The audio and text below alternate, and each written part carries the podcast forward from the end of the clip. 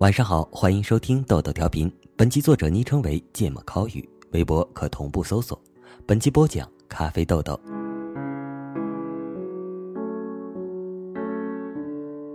你见过凌晨四点的洛杉矶吗？我再一次问宋小姐这句话的时候，她哈哈哈的笑翻在地上。见过啊，啥样啊？那可以说是锣鼓喧天，人山人海了。嗯啊，啥？宋小姐让我知道，见过凌晨四点洛杉矶的，不止可以有科比，还有熬夜补论文的，通宵学习的，烧干加班做 PPT 的，以及蹦迪炸金花的。一般人只能干一样，宋小姐就不一样了，她能蹦迪的同时炸金花。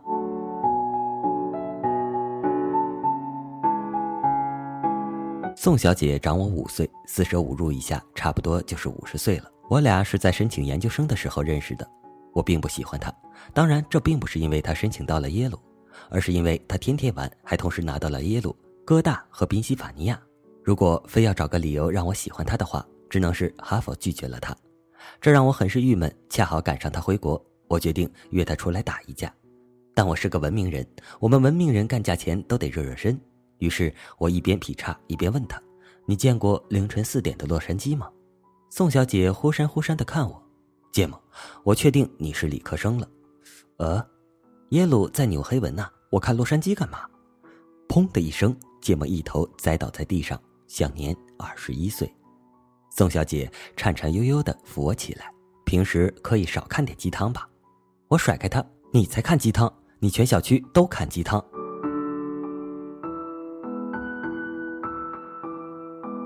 摔的那一跤，把我的约架之旅从武斗变成了文斗。因为板砖碎了，这不是初时未捷身先死吗？然而宋小姐显然没有文斗的自觉性，她竟然说：“走，我们去咖啡厅啊！”我想了想，好吧，咖啡厅虽然光线太暗，气氛不适合骂架，但适合投毒啊，比如说巴豆啥的。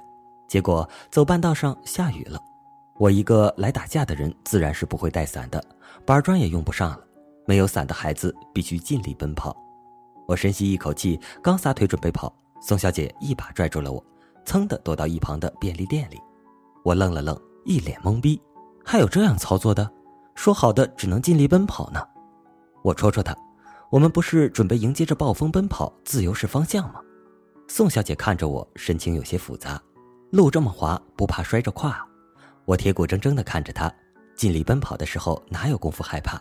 宋小姐拿了蜂蜜柚子茶，跟她同时抖了抖。对呀，所以不摔你摔谁呀？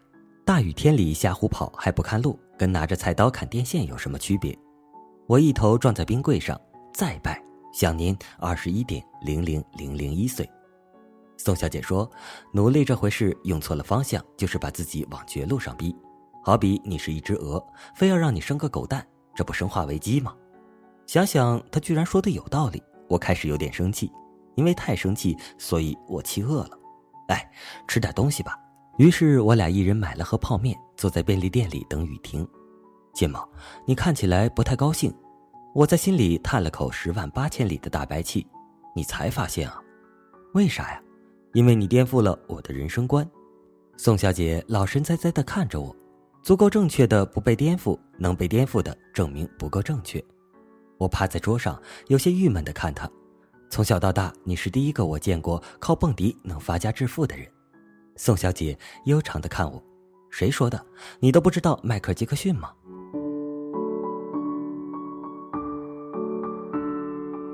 诚然，我没有见过宋小姐的舞姿，但想想应该超不过危险的。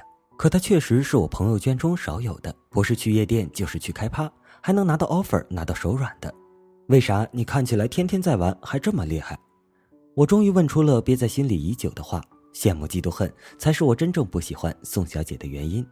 虽然我们常说你必须足够努力才能看起来毫不费力，但不得不承认，这种人通常看起来很欠打。宋小姐放下泡面，首先我要声明一点，我并不只是只在玩，只是玩的时候我都发了朋友圈，学习的时候没发而已。其次，玩也是社交啊。宋小姐本科时就交换了一年去美国，不过不是什么太著名的大学。全美排名勉强进前百，中国学生一般不喜欢社交，也不喜欢在公共场合去做演讲。宋小姐不，你得先露两手，获得别人的关注了，才有机会挤进圈子的头道通行证。他说一开始也害怕，上台前先喝了二两二锅头，立马就变小飞侠了。不少中国留学生的圈子都很固定，不跟外国人玩，只跟亚洲人玩。宋小姐说，起先我也觉得白人都排外，后来发现都是没去蹦迪呀。一起来段苍茫的天涯是我的爱，大家瞬间就成了狐朋狗友。之后就是加 Snapchat、Facebook，互相点个赞，哎，大家不就熟了吗？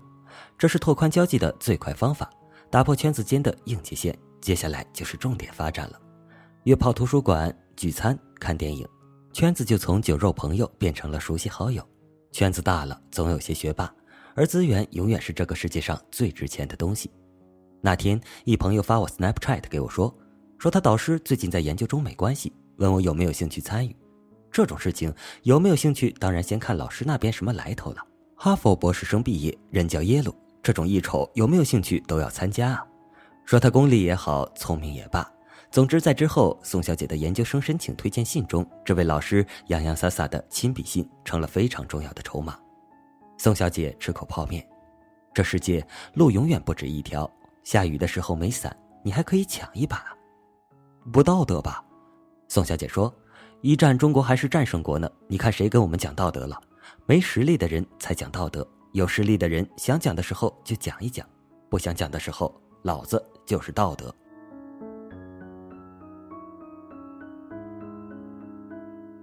看着已经泡好的面，我忽然没了胃口。我平时玩的比你少，怎么还是比不过你？宋小姐撑头看我，我从来只钦佩平常哪怕只能高效学习两小时的人。而不是在图书馆坐一天才看两页书的人，做人做事不是看时间长短的，是看效率的。我家一大姨一小领导，平时在办公室喝茶看报纸，一白天不干事情，但为了表现自己勤政，快到下班的时候就开始忙，带着一个办公室的科员陪着自己加班，显得自己多勤政爱民啊！每天加班，但是人家不加班，干的是他的三倍多，搞得底下怨声载道。而且加班导致他没有时间去参与交际、拓展人脉，加班的时候又没做出来啥能看的成绩。都几十年了，同期的最次都升到了副处了，他还是个副主任。这种表演型努力，除了感动自己了，也只能感动感动你妈了。你一边想玩耍，一边有负罪感，结果就是玩不好，也没有学习。你一边看书，一边想去玩，最后就是没有学好，也没有玩，亏不亏呀？不如想玩的时候撒开玩，该学的时候就认真学。不少文章教你自律，我去，真照那种模式生活，人生的乐趣何在？最美好的不就是那些碌碌无为的慵懒下午吗？而且人又不是阿尔法狗，谁能真做到那么自律，每天活得跟上了闹钟似的？宋小姐说：“快意人生，富贵荣华，除非你爸爸是马云，不然很难都做到。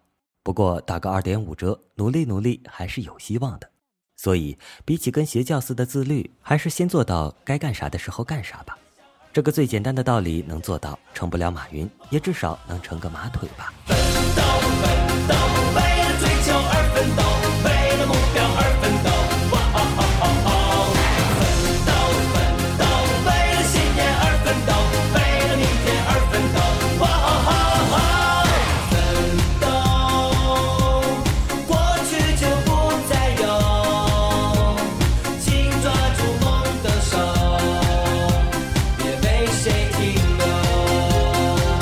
好了，今晚的节目就播送到这里了。我是本期主播咖啡豆豆，微信公众订阅账号搜索“豆豆调频”或 “radio 一九九零”即可。我们下期再见，晚安。不向前走